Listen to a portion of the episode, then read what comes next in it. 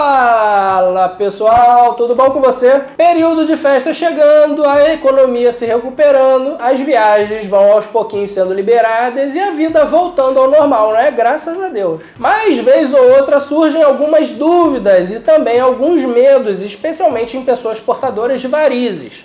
Histórias que a gente ouve sobre viagens de avião que podem causar problemas em pessoas com problemas na circulação. Então, nesse vídeo, a gente vai conversar que problemas são esses e o que você pode fazer para minimizar os seus riscos. Vamos lá?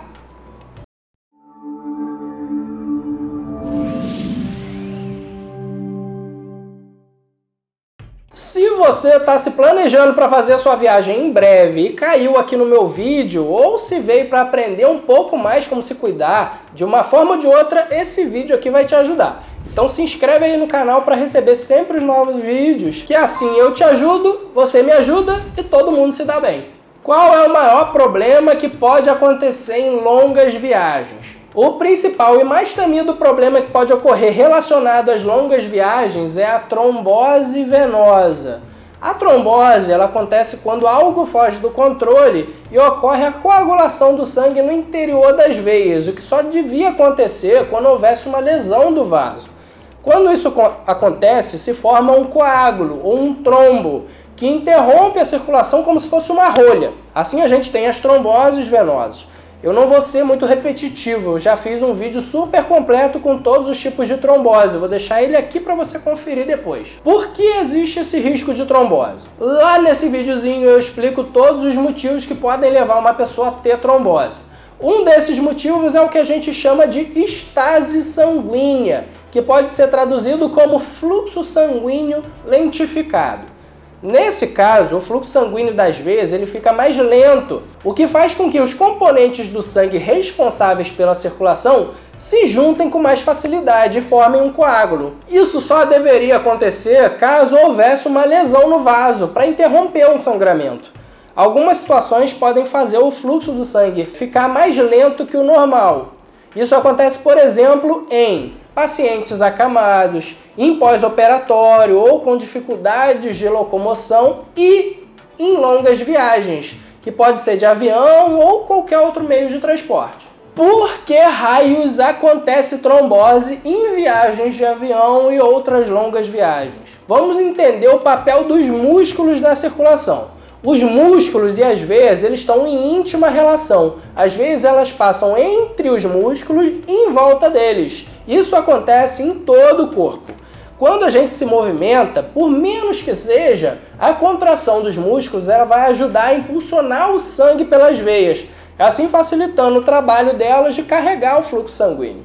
Em longas viagens, um grande erro é a gente ficar parado na mesma posição por horas. Assim, a gente praticamente anula o papel dos músculos na circulação do sangue. Além disso, muitas vezes a gente viaja em condições não muito agradáveis com pouco espaço para nos mexer e esticar as pernas. Assim, a gente comprime as veias na região das articulações por muito tempo, como joelhos e virilhas, prejudicando ainda mais a circulação.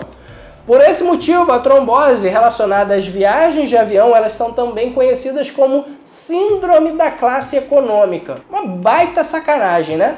Calma que nem todo mundo tem risco de trombose. Existem sim casos que a gente investiga e não consegue identificar a causa de uma trombose. Ela pode acontecer porque sim, mas isso é mais raro. Existem fatores de risco, além da estase sanguínea, que aumentam o número de componentes da, da coagulação ou a sua capacidade de se aderir e formar coágulos. Geralmente é preciso uma junção de fatores causadores para levar a uma trombose, ou pelo menos aumentam os riscos quando esses estão presentes. São alguns exemplos. Pessoas com alterações genéticas, chamadas trombofilias, que são condições genéticas que aumentam a adesão ou a quantidade dos componentes da coagulação. Além disso, determinados tumores, tabagistas, obesos, uso de anticoncepcionais, gravidez, varizes e etc. Mas varizes também influenciam? Infelizmente, sim. As varizes, como a gente sabe, são veias que estão dilatadas e que têm as suas paredes doentes. Logo, todo o fluxo de sangue que passa por elas está comprometido e lentificado Quando o sangue ele não tem um bom fluxo pela veia, ele tem uma chance maior de coagular, formando um trombo. Como varizes são veias superficiais, é mais comum surgirem na presença de varizes as tromboflebites superficiais. Mas também é possível levarem a tromboses profundas. Lembrando que eu falo sobre esses tipos de tromboses nesse videozinho aqui. E ainda pode piorar a embolia pulmonar. Eu juro que a intenção não era fazer rima. Você estava achando que a trombose venosa já era desgraça demais, certo? Pois ela própria tem as suas complicações. A embolia pulmonar é uma das principais e mais temidas complicações da trombose. É um problema grave que pode levar à morte ou deixar sequelas. Ela ocorre quando um pedaço do coágulo que se formou nas veias profundas se solta, passeia pela circulação e vai naturalmente, pela própria anatomia, atingir os vasos sanguíneos dos pulmões. Dependendo do tamanho desse coágulo e da área atingida, a pessoa ela pode inclusive não sobreviver. Dicas para evitar problemas na sua viagem. Então quer dizer que quem tem varizes ou outro fator de risco está proibido de viajar de avião ou outro tipo de viagem mais longa? Claro que não. Existem maneiras e atitudes simples que você pode adotar para evitar problemas. Por exemplo, número 1, um, tenta evitar os fatores causadores que você viu aqui antes. Claro que nem todos são possíveis de serem controlados, mas, por exemplo, evita fumar, evite o sobrepeso e tomar anticoncepcional por muito tempo se for possível fazer a troca, claro.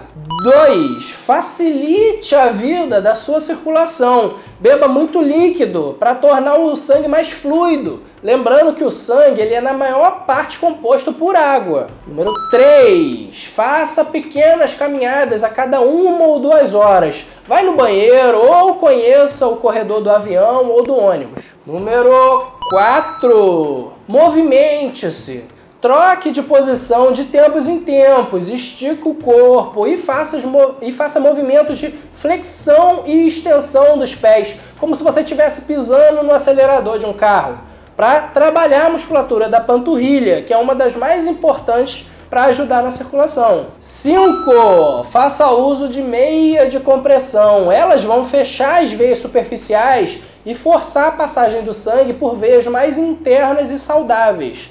Essa dica é especialmente válida para gestante e pessoas com varizes, mas vale para todo mundo também. Se você tiver, se você tiver em dúvida, se você tiver em dúvida sobre os fatores de risco ou a sua segurança, Procure a ajuda de um médico vascular para orientar o melhor meia de compressão para o seu caso. Em alguns raros casos, pode ser indicado até mesmo medicação preventiva antes da viagem. E claro, se você ainda está se planejando e quer evitar qualquer contratempo no seu passeio, conta com um médico vascular para o tratamento das suas varizes. Você vai estar tá se prevenindo, prevenindo esse e outros tipos de complicações.